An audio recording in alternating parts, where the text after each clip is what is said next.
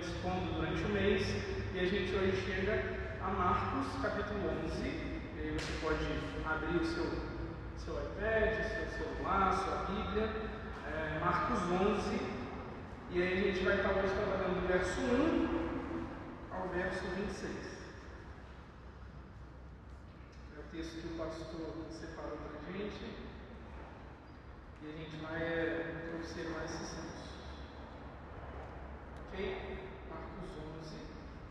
Marcos 11, do verso 1 ao verso 26. Tá bom?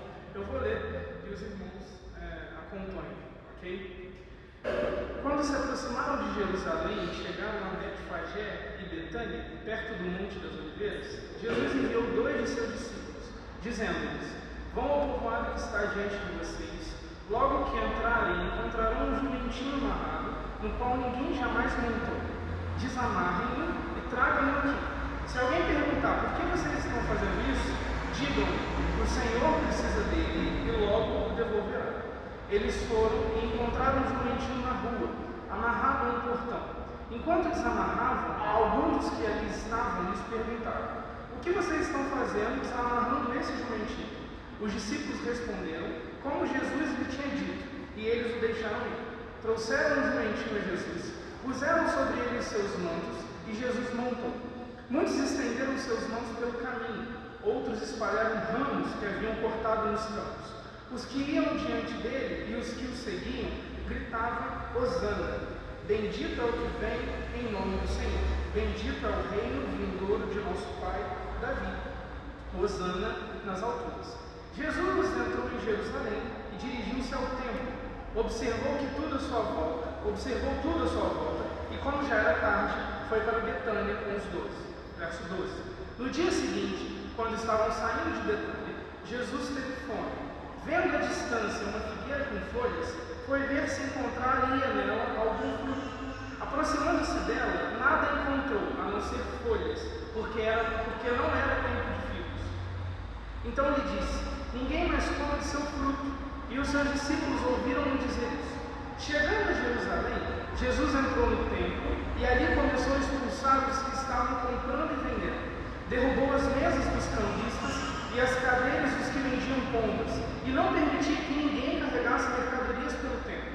Ele os ensinava, dizendo: Não está escrito, a minha casa será chamada casa de oração para todos os povos, mas vocês fizeram dela um covil de ladrões. Os chefes dos sacerdotes e os mestres da lei ouviram essas palavras e começaram a procurar uma forma de matá-lo, pois o temiam, visto que toda a multidão estava maravilhada seu ensino. Ao cair da tarde, eles saíram da cidade. De manhã, ao passarem, viram a figueira seca, desde as raízes. Pedro, lembrando-se, disse a Jesus: Mestre, vê a figueira, vê a figueira que amaldiçoaste secou. Respondeu Jesus: Tenham fé em Deus. Eu asseguro que se alguém disser a este monte, levanta-se e atire-se no mar, e não duvidar em seu coração, mas crer que acontecerá o que diz, assim lhe será feito. Portanto, eu digo: tudo que vocês pedirem em oração, creiam que já o receberam, e assim sucederá. E quando estiverem orando, se tiverem alguma coisa contra alguém, perdoem-no, para que também o Pai Celestial perdoe os seus pecados. Mas se vocês não perdoarem, também o seu Pai que está nos céus não perdoará os seus pecados. Senhor Deus, nós te agradecemos por essa manhã, por esse dia. Nós somos gratos ao Senhor por tua bondade, por tua graça e pedimos agora para que o Senhor é, penetre nos nossos corações com a Escritura e nos transforme na luz dela. Em nome de Jesus que nós oramos. Amém. Em 1958, um professor chamado Peter Stone e Robert Newman é, ambos professor de matemática e ciência, e o Robert Newman, professor também de teologia bíblica, eles escreveram um livro chamado é, A Ciência Fala, prova científica da precisão das profecias na Bíblia. E aí o relato deles no livro é o seguinte, que se nós formos pegar as profecias bíblicas do Antigo Testamento, que dão em média 60 profecias, se Jesus fosse cumprir apenas oito dessas profecias, existiria uma probabilidade, um cálculo, probabilidade, é, um cálculo de probabilidade em cima é, dessa possibilidade de cumprimento. Então, a gente é, pega oito das 60 profecias que existem no Antigo Testamento e eles então realizam um cálculo de probabilidade em cima dessas oito. Eles pegam as oito profecias e calculam qual que é a probabilidade de Jesus cumprir todas essas, essas profecias. Apenas oito que eles estão avaliando. Eles concluem o seguinte, que a probabilidade de Jesus cumprir oito das 60 profecias que se encontram no Antigo Testamento é um número que a gente pronuncia da seguinte forma: 1 em 10 elevado a 17. Ou seja, é, a, a probabilidade de Jesus cumprir oito profecias do Antigo Testamento é 1 em 10 elevado a 17. Ou seja, tem muito zero aí, que é praticamente impossível da gente dimensionar o que significaria esse número. Mas aí eles pegam o livro e continuam a história e nos ensinam o seguinte: que se a gente pegar esse número, que é 10 elevado a 17, e jogar ele numa quantidade de moedas, se a gente pegar esse número e transformar eles em moedas, eles dizem que o tanto de moedas que esse número representa seria capaz de cobrir todo o território geográfico do Texas. Eles são norte-americanos, então eles fazem a comparação com os Estados Unidos. Então 10 elevado a 17 é um número que significa que se fosse transformados em moedas, todo o território do Texas seria coberto. E além disso, coberto por meio metro de moedas. Agora, eles nos dizem o seguinte, que para a gente entender a dimensão do que é Jesus cumprir oito profecias do Antigo Testamento, é a gente pegar um homem vendado, marcar uma moeda dentro, de, dentro desse mar de moedas que cobre o Texas, e a gente solta esse homem vendado em Dallas, ele caminha ao Texas e na sua primeira tentativa ele pega a moeda que foi marcada pelo gente. Essa é a probabilidade de Jesus cumprir oito de 60 profecias no Antigo Testamento. Mas Jesus não cumpriu só oito, Jesus cumpriu 60. O que Robert e Peter querem nos ensinar e querem nos apontar é que existe uma probabilidade e uma comprovação científica de que Jesus cumpre as suas profecias, aquelas que são referentes a ele no Antigo Testamento. E o cumprimento dessas profecias é tão assustador e tão exorbitante que nos deve causar impacto, porque ele cumpre 60. E a probabilidade calculada em cima de 8 é esse mundaréu de moedas, com um homem vendado pegando aquela moeda no meio desse mundaréu na primeira tentativa, aquela que foi marcada por nós. Ou seja, praticamente algo impossível. Mas Jesus, sendo Deus, cumpriu 8 das 60, na probabilidade. Nas Escrituras ele cumpre todas. Se a gente for olhar para o texto que a gente observou, que são 26 versículos e é um texto em si longo, a gente vai observar que existem neles muitas concretizações de profecias que são encontradas no Antigo Testamento. E aí agora a gente volta para o texto e começa a olhar para ele de maneira em que a gente agora é interpretado e iluminado pelo Antigo Testamento. Ok? A gente começa no verso 1 e 2, então, quando o texto fala assim: Quando se aproximaram de Jerusalém e chegaram a Betfagé e Betânia, perto do Monte das Oliveiras, Jesus enviou dois de seus discípulos e dizendo-lhes: Vão ao povoado que está diante de vocês. Logo que entrarem, encontrarão um jumentinho amarrado, no qual ninguém jamais montou. Desarmarem-no e tragam-no aqui. Quando se aproximarem, quando se aproximaram de Jerusalém. Essa é a frase inicial do versículo 1 e 2. Né? Na verdade, toda a nossa história, é, em que hoje ela chega no seu clímax final, ela começa no capítulo 8, aonde Jesus começa então a caminhar em volta, a caminhar no sentido de Jerusalém. Agora no verso é, 1 do capítulo 11, a gente começa a chegar no clímax, no ápice dessa história. Jesus agora está chegando a Jerusalém. E é importante a gente considerar, porque essa chegada de de Jesus a Jerusalém é muito simbólica. Simbólica porque no Antigo Testamento existe uma profecia acerca dessa chegada. Uma profecia acerca daquilo que a gente vai ler agora. E aí, qual o texto que nos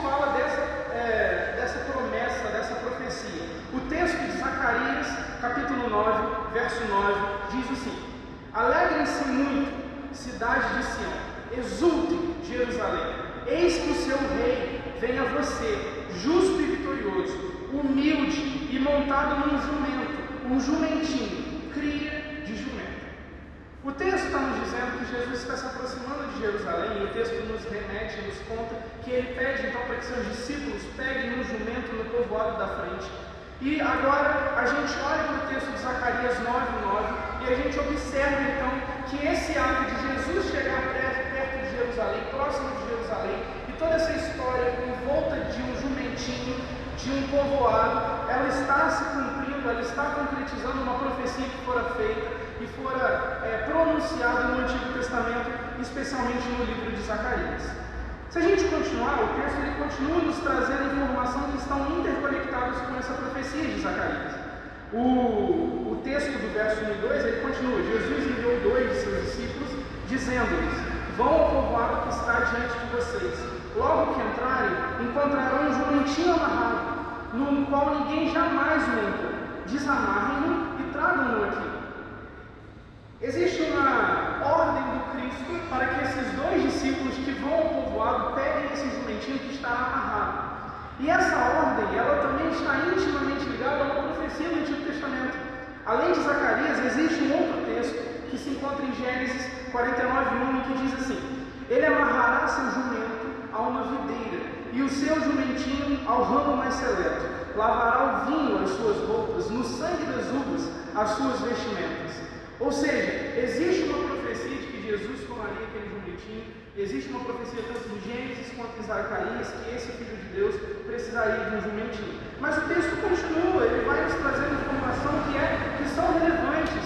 O texto fala que esse jumentinho ele nunca foi montado, o qual ninguém nunca montou. Isso é importante também, porque nos parece, na verdade, nos traz a informação de tudo aquilo que é utilizado por Cristo existe uma primazia em volta dela. Maria era virgem e permanece virgem até o nascimento de Cristo.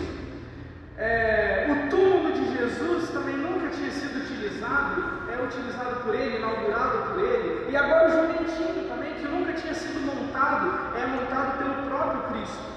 Existe uma primazia quando as coisas estão relacionadas a esse Jesus, a esse Senhor que vai entrar em Jerusalém em cima de um jumento. E o texto, ele, ele continua a, a nos trazer é, muita informação. Porque no verso 3 ele vai falar assim: se alguém nos perguntar por que vocês estão fazendo isso, digam o Senhor precisa dele e logo devolverá. Ou seja, existe uma lógica nessa indagação. Jesus pede para que dois de seus discípulos vão ao povoado e peguem o jumentinho. É óbvio que alguém perguntaria por que esses dois homens estariam pegando esse jumentinho principalmente os donos desse jumentinho. E Jesus explica qual que é a fala deles mediante essa pergunta. Jesus fala que é para eles responder que o Senhor precisa dele e logo o devolverá. A gente precisa olhar para esse termo Senhor e olhar ele de maneira profunda. Senhor aqui, na verdade, é um termo usado no hebraico para aquele que era considerado Jeová do povo de Israel. Quando Jesus fala que é para responder, o Senhor precisa dele, logo devolverá, Jesus, na verdade, está trazendo para si a responsabilidade de que ele também é Deus, de que ele é o Deus também do Antigo Testamento presente na mística da Trindade que formou a criação. Mas Jesus fala que ele é Deus e que ele precisa do jumentinho, mas ele também fala que logo devolveria o jumentinho. E existe é, muito ensinamento para a gente nesse ato quando Jesus fala que devolveria mentiros. Na teologia ortodoxa oriental, ou seja, lá no Oriente, existe um, um conceito é, de vida cristã que é desenvolvido pelos orientais, que eles acreditam que nós, na verdade, somos sacerdotes da criação de Deus. Ou seja, Deus criou todas as coisas e nós somos sacerdotes de Deus nessa terra, cuidando das coisas, preservando das coisas, fazendo com que o nosso serviço seja um serviço de gratidão e entrega a Deus. Na verdade, o que Jesus fala aqui quando ele pressupõe que ele é Senhor e precisa daquele jumentinho, e agora ele explica que devolveria esse jumentinho. Ele está dizendo que eu sou Deus, eu posso pedir esse jumentinho quando eu quiser, já que eu sou o Senhor que criou todas as coisas e estava presente na Trindade. Mas eu também devolverei essas coisas, porque como homem eu também sou servo e sou um sacerdote dessa criação.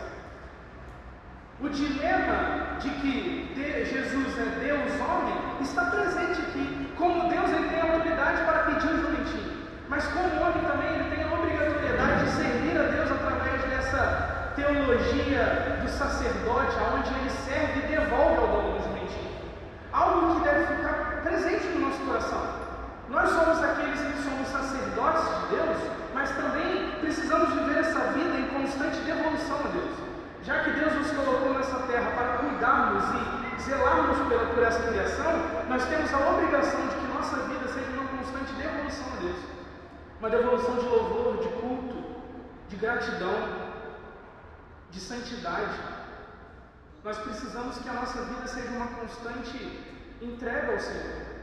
E o texto ele vai é, caminhando para aquilo que vai ser o seu máximo, aonde fala no verso 7 e 8 o seguinte: Trouxeram o jumentinho a Jesus, puseram sobre ele seus mantos e Jesus montou.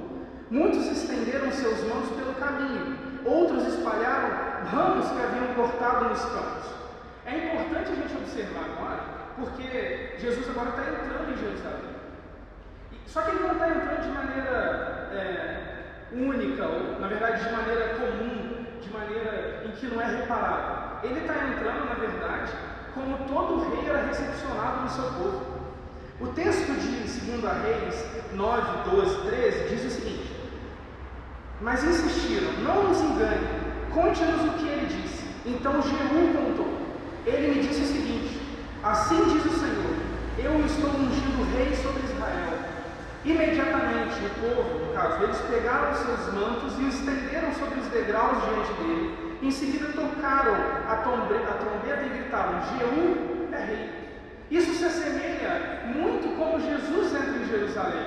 Jesus agora está entrando em Jerusalém, mas existe uma, uma toda uma é, carreata, não uma carreata, né, porque não é carro, mas toda uma estrutura de pessoas que estão recepcionando Jesus. Eles colocam um manto sobre o jumento para que Jesus possa ser é, montado no jumentinho, já que esse jumento nunca tinha sido montado, então não tinha cela. Eles colocam ramos nas estradas e eles glorificam a Jesus, eles cantam Osana a Jesus, de maneira que Jesus é recepcionado em Jerusalém como rei. Isso começa a causar um, um, uma turbulência, né? um, um burburinho em Jerusalém, porque esse homem que até então é, vinha realizando milagres, vinha realizando grandes coisas, agora é recepcionado em Jerusalém como é, rei, como aquele que era o Messias esperado. Mas a gente vai observar que, na verdade, existe algo estranho aqui acontecendo. Esse povo, ele grita Osana, esse povo, ele coloca ramo no chão, mas esse povo também, alguns capítulos depois, vai ser o povo que recomenda Jesus à cruz. Existe algo estranho no coração dos anfitriões que recebem esse rei que chega a Jerusalém.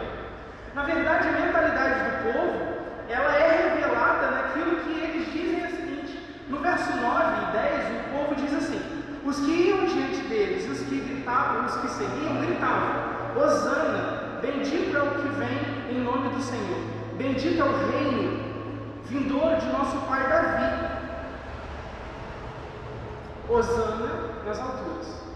Existe toda uma, uma festa acontecendo, mas o coração do povo é revelado quando eles falam acerca da sua esperança, de quem o Messias representava para eles. Na verdade, a mentalidade do povo, a mentalidade do povo não estava relacionada a uma esperança eterna, a uma esperança de que, de livramento de pecado, de purificação de vida. Na verdade, a esperança do povo estava relacionada a um rei terreno, a um rei nacional em que quebraria o jugo de outros povos. Osana, no texto aqui, significa salva-nos, salva-nos agora. Mas o povo havia entendido esse salva-nos de maneira diferente do que aquilo que Cristo veio fazer. Existem três coisas que a gente precisa considerar. No meio desse povo existem os judeus, os israelitas, e existem também os peregrinos, aqueles que tinham uma expectativa de que Jesus libertaria esse povo logo, porque já estava demorando demais o Messias de Deus. Mas existe uma segunda coisa. No meio desse povo existiam também os galileus, aqueles que um pouquinho antes desse texto já tinham tentado formar Jesus como rei deles. E além desses, existiam aqueles que caminhavam com Jesus, que viu Jesus é, jogar corpos no mar endemoniado, viu Jesus curar Lázaro, viu Jesus realizar milagres e eles então queriam um, um Deus, um rei poderoso dessa forma. Mas aquilo que eles falam é que bendito é o reino vindouro do nosso pai Davi, nos ensina e nos mostra que a expectativa deles era nacional que era terrena, que eles esperavam um rei que fosse quebrar um jugo territorial, um jugo é, de políticas humanas, e não de política de pecado, não de política de restauração de caráter e de alma. Esse povo ele se via é, interessado em outro tipo de Cristo que não era o Cristo bíblico, que não era o Cristo que Jesus representava ser. Existe uma, uma confusão na mente desse povo em que eles não estão bem situados, eles não estão bem entendidos quem é Jesus. Na verdade, aquilo que eles pedem, o Osana, pedido de salvação, para que Deus salve eles agora, na verdade não ia vir através de, uma, de um rompimento com Roma. Na verdade, eles entenderam errado, que o Osana deles viria através da cruz, do Cristo que morre na cruz, e que a tragédia da cruz seria então o caminho para o triunfo desse Jesus. Na verdade, eles é, erraram na vista, erraram no alvo. O que eles pediam, Jesus sim iria oferecer, mas não de maneira nacional, não de maneira de políticas públicas ou humanas. Jesus ia sim salvar, mas não quebrando Roma, não quebrando os saduceus, não desobedecendo a Caifás, mas Jesus ia sim salvar, morrendo numa cruz. E eles não queriam um Deus fraco. Eles não queriam um Deus que seria envergonhado na cruz. Eles queriam um Deus que fosse é, da linhagem de Davi, mas como Davi, que reconstruiria o povo, que quebraria o, jogo, o jugo do inimigo. Eles estavam confusos acerca da sua expectativa. Na verdade, é, o texto aqui nos remete a muitas esperanças erradas e equivocadas acerca do Cristo. Mas o texto continua e fala no verso 11 o seguinte: que Jesus entrou em Jerusalém através desse cortejo real. Jesus foi recepcionado, Jesus entra em Jerusalém. E a primeira coisa que ele faz ao entrar em Jerusalém é dirigir-se ao templo. E o texto fala que observou tudo à sua volta, e como já era tarde, foi para Betânia com os doze. Jesus entra em Jerusalém, é recepcionado por esse cortejo real, vai para o templo. O texto fala que ele observa tudo o que acontece no templo e sai dali, porque já era tarde, e vai para Betânia, uma cidade é, ao lado de Jerusalém. E aí a gente vai para a nossa segunda sessão, que a primeira sessão fala do cortejo real em que Jesus é recebido.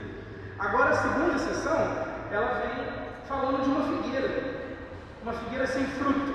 E diz assim, no verso 11 e no verso.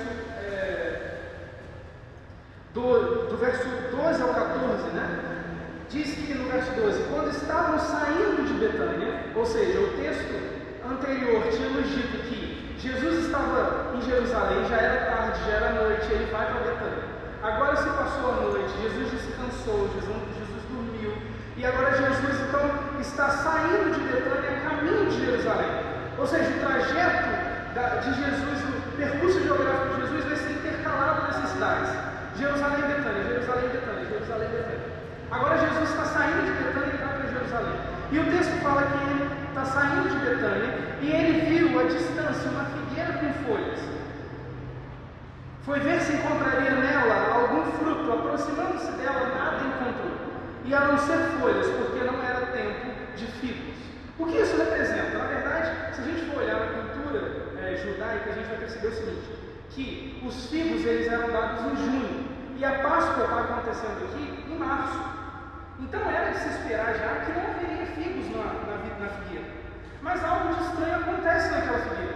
Quando Jesus olha a figueira e vê as folhas, e é por isso que o texto fala que ela estava com folhas, na verdade ele pressupõe que existem figos ali. Porque toda figueira, quando ela dava figos, ela possuía folhas. Então Jesus olha para a figueira, observa que ela tem bastante folha, e ele vai até ela então para se pegar figos, para comer, para se alimentar. Mas quando ele chega perto dessa figueira, ele nota então que não tem fruto, que só tem uma aparência de ter fruto, mas não tinha fruto. Que aparentemente de longe ela era bonita, ela parecia estar carregada de frutos, mas não tinha.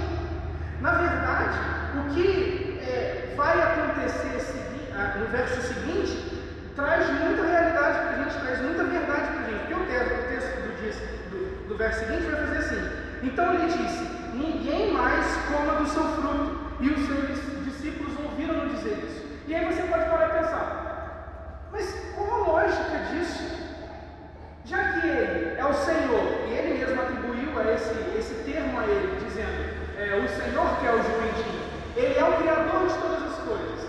Por que então agora olha para a figueira, acha que tem fruto, vai à figueira, não tem fruto, e condena ela a ficar seca?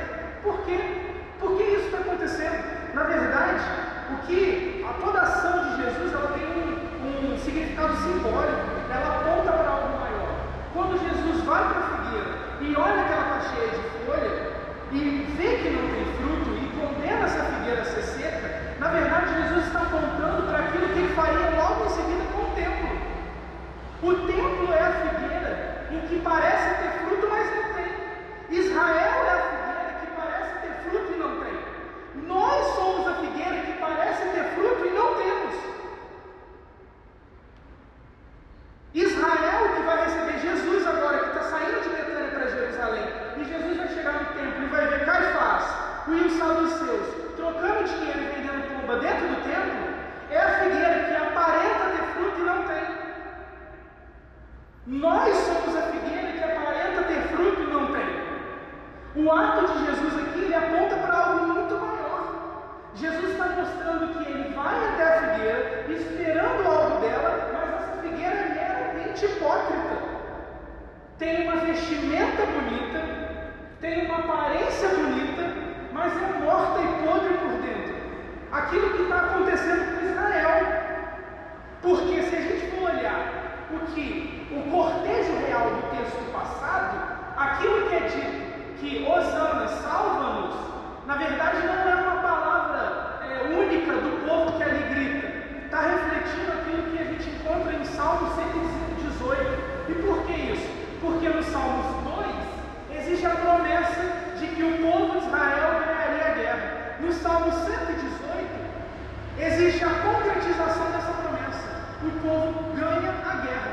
E aí o que acontece no Salmo 118? O rei de Israel, ele vai para o templo, é recepcionado pelo povo e juntos no templo, o povo e o rei adoram ao Senhor. O que não acontece agora. Jesus é recepcionado, Jesus é esperado, mas quando chega no templo nada acontece. Ninguém o glorifica, porque o templo e Israel eram agora essa figueira que não possuía fruto. Tinham aparência, mas não eram. Só que o texto continua, dizendo para a gente que é, o que viria a acontecer com o templo era algo já que estava refletido na condenação da figueira.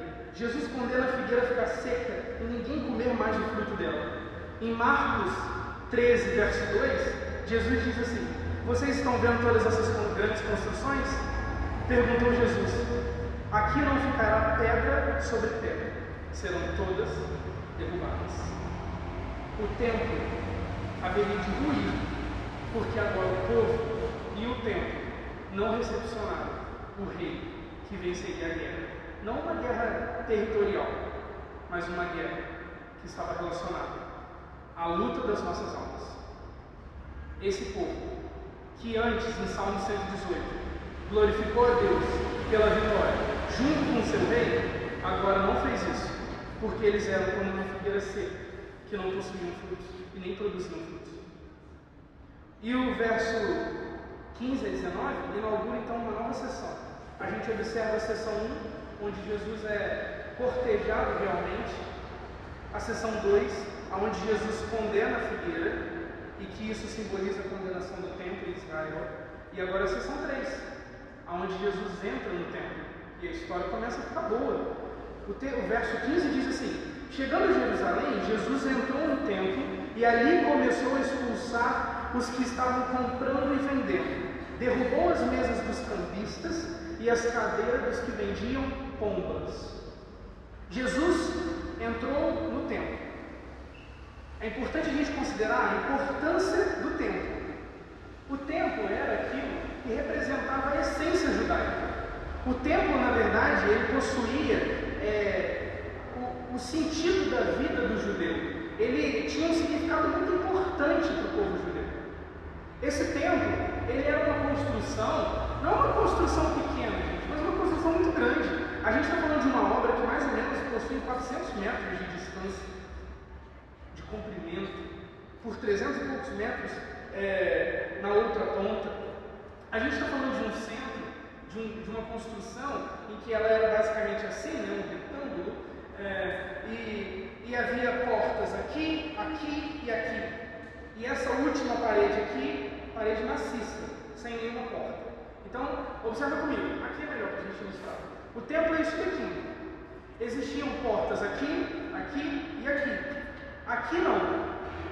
Aqui não. Esse é o templo. Dentro do templo existia a área dos judeus e a maior parte era a área dos gentios, que é prometido também no texto de Isaías que essa área se tornaria casa de oração, porque seria o povo recepcionado que não era judeu, mas o povo gentil que agora estava inserido na aliança.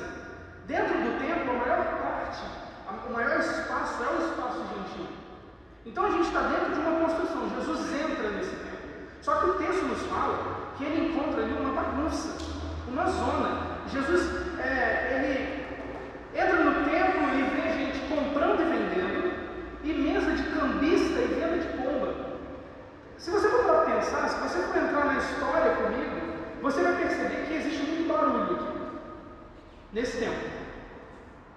É barulho de pombo, segundo João, tinha boi também, era barulho de boi.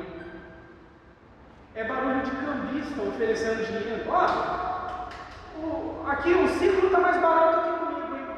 O ciclo, o que, que era o ciclo? Era o pagamento que todo judeu tinha que dar ao templo.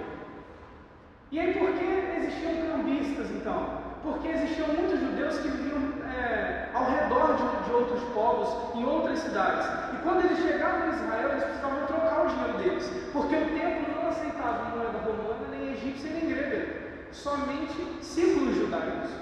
Então, Caifás, que era o sumo sacerdote da época, junto com os saduceus, ele observa então que existe um mecanismo muito lucrativo. Já que todo mundo que tem que vir a Israel precisa trocar o dinheiro, por que não botar um, uma casa de câmbio dentro do templo? Mas além disso, se todo judeu tem que vir a Israel e tem que prestar um sacrifício, e segundo o Antigo Testamento, o sacrifício mais barato era a pomba, por que não botar pomba vendendo aqui? Já que a maioria dos nossos que vem é pobre, então eles precisam comprar pombas. Só que pomba é super faturada. Então a gente tem dentro do templo um comércio completo.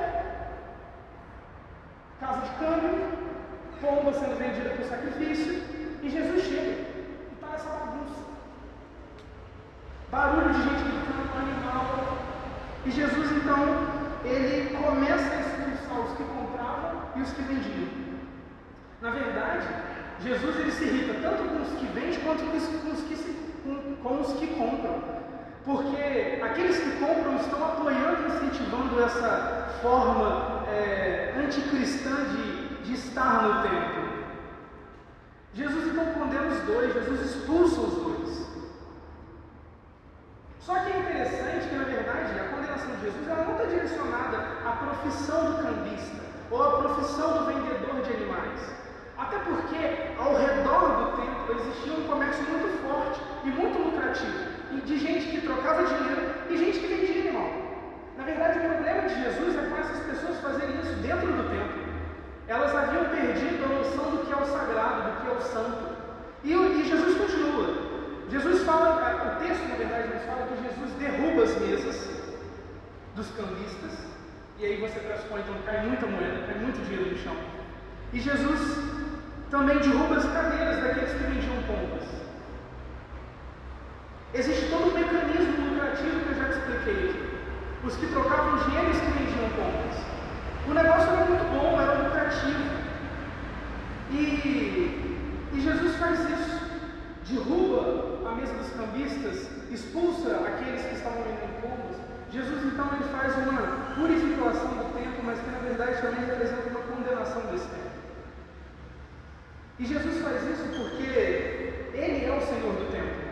Segundo Mateus 12, 12 6, ele fala: Eu lhes digo que aqui está o maior, eu lhes digo que aqui está o que é maior do que o templo. Ou seja, Jesus ele reconhece que ele é maior do que aquela construção e é por isso que ele tem a autoridade de expulsar todos dali. E aí ele continua falando no verso 16 do texto, né? Nos dizendo o seguinte: e não permitia que ninguém carregasse mercadorias pelo templo. E aí, como que é isso? Eu te expliquei como que é a construção do templo. Aqui parede maciça, aqui parede com portas e aqui portas. Então a gente está dentro de uma construção que tem seus 400 e poucos metros aqui, 300 e poucos metros aqui, e tem porta aqui, porta aqui, porta aqui. O que, que muitas pessoas faziam? Para não dar a volta no templo, para chegar a um outro ponto da, da estrutura, eles passavam por dentro da casa, por dentro do templo, através dessas portas, carregando as coisas. Carregando bicho, carregando comida, carregando animal, carregando gente. E Jesus então, ele permite, ele, ele então briga com essas pessoas também, ele se ira com essas pessoas e não permite que ninguém carregasse mercadorias pelo templo. Jesus dá fim a essa prática. E o verso 17 diz que, e os ensinava dizendo, não está escrito, a minha casa será chamada casa de oração para todos os povos, mas vocês fizeram dela um covil de ladrões. Jesus conclui com esse ensinamento ao. E aí, por que esse ensinamento é tão importante? Porque se a gente for observar o texto de Isaías 56, verso 7, diz assim: Esses eu trarei ao meu santo monte e lhes darei alegria em minha casa de oração. Seus holocaustos e seus sacrifícios serão aceitos em meu altar, pois a minha casa será chamada casa de oração para todos os povos. Deus está falando ao povo, através de Isaías, que agora ele começaria a receber então outros que não estavam inseridos dentro do povo da aliança, mas que esses povos agora também bastariam crer, bastariam sacrificar algo em prol de Deus, que eles então poderiam falar com Deus, que eles poderiam orar a Deus, que eles poderiam ter intimidade com Deus. E ele fala, através do profeta Isaías, que o lugar que esse povo faria tudo isso seria no templo. O templo seria chamado casa de oração de todos os povos. É por isso que no templo tem um espaço destinado aos gentios, aqueles que não estavam inseridos dentro da aliança. Existe um povo que Deus dá para eles a liberdade de ter acesso a ele. Então Isaías fala que o templo seria chamado casa de oração, mas Jesus, quando ele condena e aponta o erro do templo e dos israelitas e dos judeus, ele diz o seguinte: a minha casa será chamada casa de oração para todos os povos, mas vocês fizeram dela um covil de ladrões.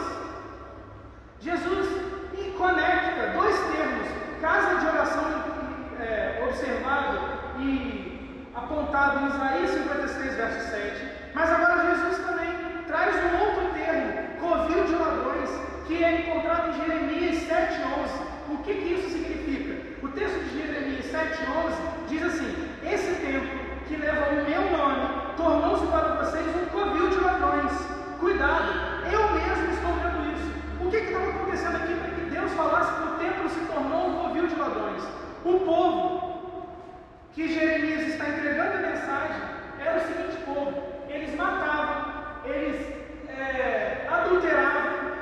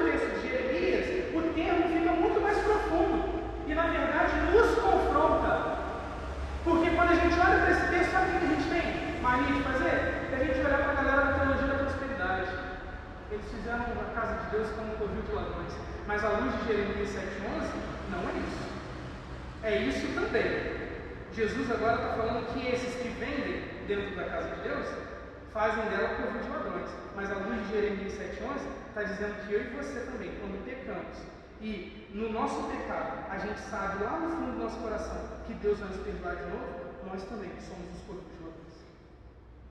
Nós também somos aqueles que, lá, que roubamos. Nós também somos aqueles que é, abandonaram a fé e que não sabem mais o que o tempo, do que a fé significa.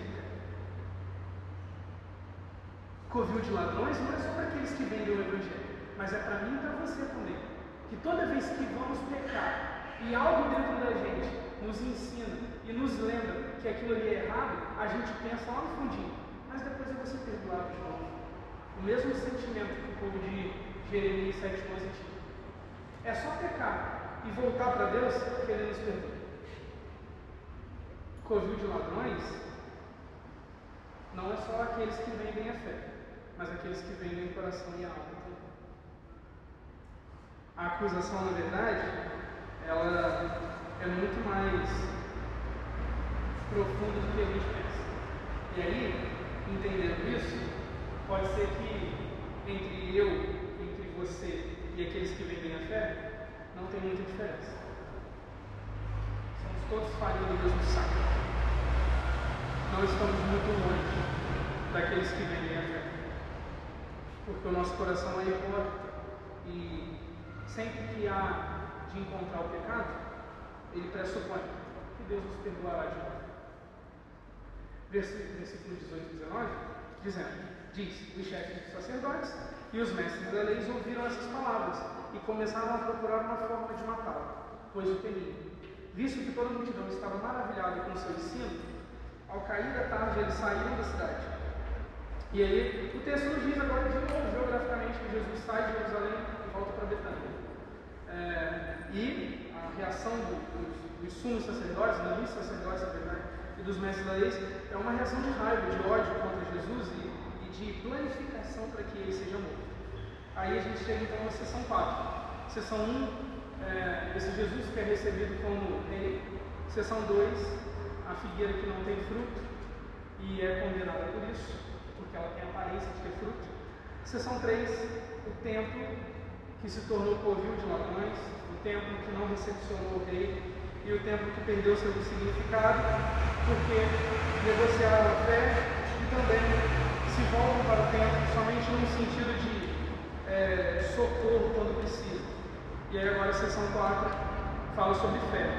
O verso 20 e 21 diz assim: De manhã, ao passarem, viram a figueira seca desde as raízes, e lembrando-se Pedro, disse a Jesus: Mestre, vê a figueira que amaldiçoaste secou. Pedro então ele demonstra uma surpresa, né? na verdade a surpresa ela talvez seja relacionada ao tempo. É, Pedro já tinha visto que Jesus fez muito milagre. Mas agora Pedro ele demonstra uma surpresa porque em menos de 24 horas aquela figueira que era bonita, que estava cheia de folha, demonstrando ter frutos, ela está seca, ela está totalmente destruída, ela está sem vida, totalmente é, ressecada. Pedro demonstra então uma certa surpresa com isso. E a surpresa de Pedro, ela permite que Jesus então entre no assunto principal e que ele queria abordar. Aonde Jesus fala assim, respondeu Jesus, tenham fé em Deus. Tenham fé em Deus.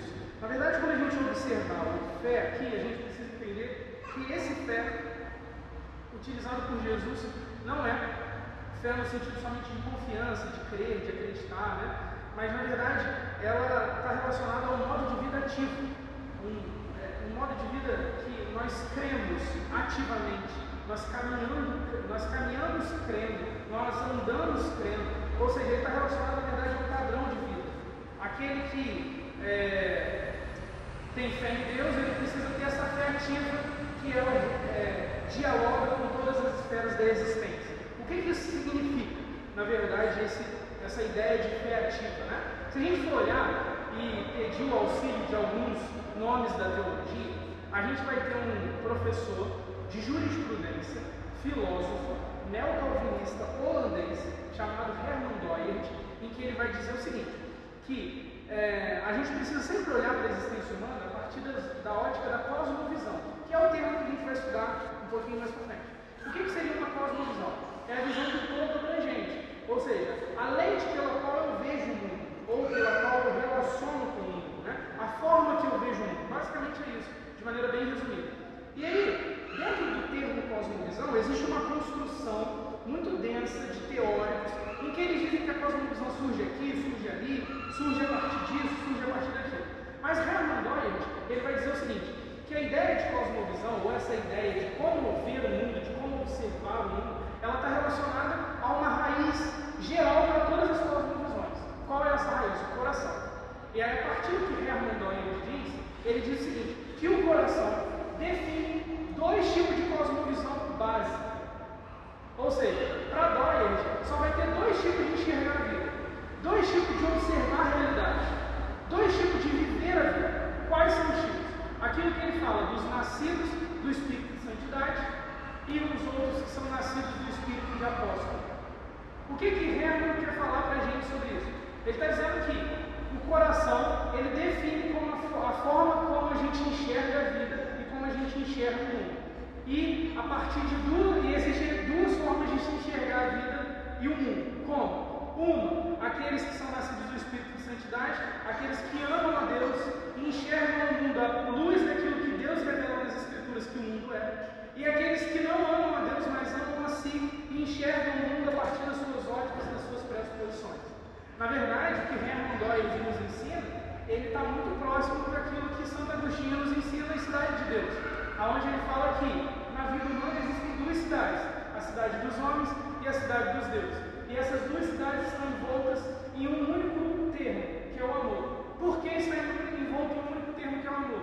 Porque a cidade dos homens é aqueles que amam a si, e a cidade de Deus é aqueles que não amam a si, mas amam a Deus. Então, na verdade, a batalha cristão é sempre observar qual é a raiz do nosso coração. Nosso coração ele enxerga a vida a partir de qual luz? amando a Deus ou odiando. Quando Cristo fala, tenham fé em Deus, Ele na verdade está nos ensinando nos dizendo que a gente precisa ter uma fé ativa, em que a gente observa e olha a realidade a partir dessa fé, da visão que Deus instituiu para o homem, da visão que é revelada nas Escrituras. E aí isso daqui, essa ideia de olhamos o mundo então, a partir da fé, a partir do cristianismo, ela na verdade vai interpretar e explicar os versículos seguintes aonde no versículo seguinte diz assim: Eu lhes asseguro que se alguém disser a este monte, levante-se e atire-se no mar, e não duvidar em seu coração, mas crer que acontecerá o que diz, assim lhe será feito.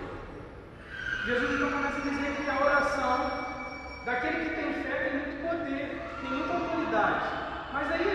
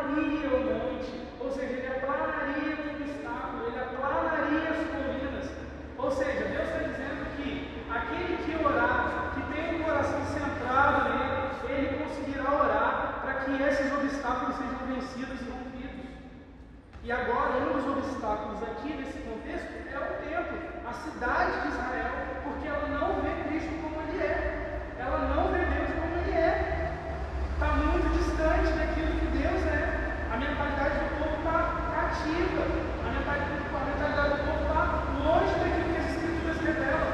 Eles enxergam um Deus político, um Deus que é, cumpre os desejos do seu coração. Então existe toda uma lógica no texto. Mas o texto continua falando que, portanto, eu lhes digo: tudo que vocês pedirem em oração, creiam que já receberam, e assim lhes será, e assim lhes sucederá. Então, na verdade, é o que, é o que a gente já observou. Esses versículos eles não podem ser interpretados sem a luz do 22. A oração será recebida, o pedido será realizado, porque ambos estão orando com o coração que está alinhavado com a vontade de Deus. Porque é preciso ter fé, essa fé ativa, essa crença ativa em que nos faz viver de maneira que Deus deseja e ordena o universo. E o verso 25 e 26 diz que, e quando estiverem orando, se tiverem alguma coisa contra alguém, perdoem para que também o Pai Celestial que lhes perdoe, para que o Pai Celestial lhes perdoe seus pecados. Mas se vocês não perdoarem, também o seu Pai que está nos céus não perdoará os seus pecados. Ou seja, Cristo está aplicando aqui a ideia já muito presente na tradição cristã de uma dívida eterna. Nós somos aqueles que possuímos uma dívida eterna com Deus. Já que o caráter de Deus é eterno, já que Deus é eterno e a nossa ofensa a Ele então se tornaria eterna, ele precisaria de um Senhor ou de um sacrifício ou de alguém que quebraria e limparia essa dívida de maneira eterna também. Cristo fez isso. Já que a nossa dívida é eterna e Deus nos perdoa à luz de Cristo, a gente então de maneira muito gratidão, de maneira com muita gratidão e de maneira muito lógica, a gente precisa também perdoar uns aos outros. Já que a nossa dívida, que é maior do que aquela que o nosso irmão pode ter com a gente, ela foi perdoada por Deus. Nós então também precisamos ser perdoados aos outros, já que a nossa ofensa é muito maior do que qualquer ofensa que irmão ou irmã possa fazer a nós.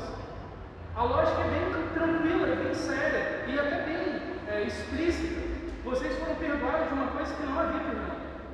E agora vocês podem perdoar uns aos outros. Porque aquilo que envolve perdão na esfera de vocês é muito menor daquilo que eu perdoei vocês. Então, é simples, é reto, é claro. E é basicamente isso que todo esse texto quer nos. Quer nos ensinar que Jesus ele entra como rei, ele é rei, ele é senhor de todas as coisas, ele condena e purifica o templo, ele dá autoridade aos seus discípulos para que eles então também possam orar para que esses obstáculos sejam caídos. E toda a estrutura maior diz o seguinte: que eu e você, muitas das vezes, nos assemelhamos com essas pessoas que recepcionaram Jesus.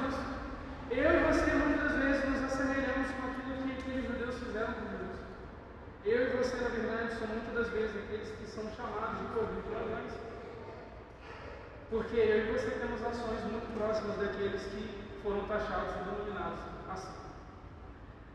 Se a gente olhar, o cristianismo, ele é muito humano. Ele é de relações humanas e então ele, ele fica numa categoria humana, ele tem a categoria sobrenatural e, espiritual dele, mas ele também é uma é, instituição, uma realidade humana, já que humanos se relacionam através dele.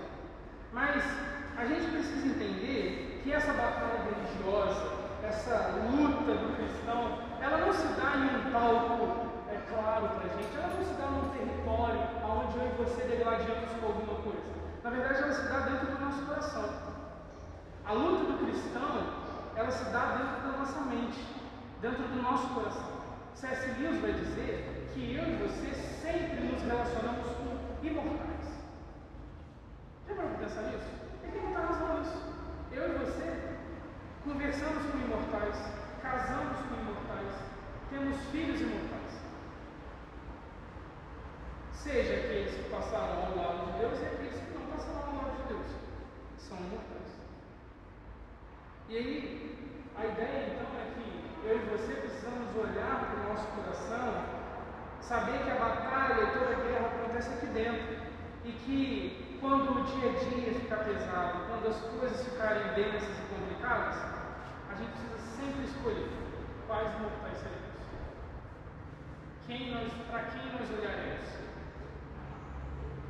Existe uma lógica se a gente for olhar nas histórias toda a história da humanidade, a gente percebe que é, tiranos e conquistadores são sempre os mesmos, possuem sempre os mesmos fins. Mas existe uma glória que envolve aqueles que são santos. Existe uma diferença para aqueles que são é, eleitos de Deus, aqueles que lutam dentro do seu coração e Deus é abençoa é eles nessas lutas. Todos os tiranos e conquistadores, eles têm o mesmo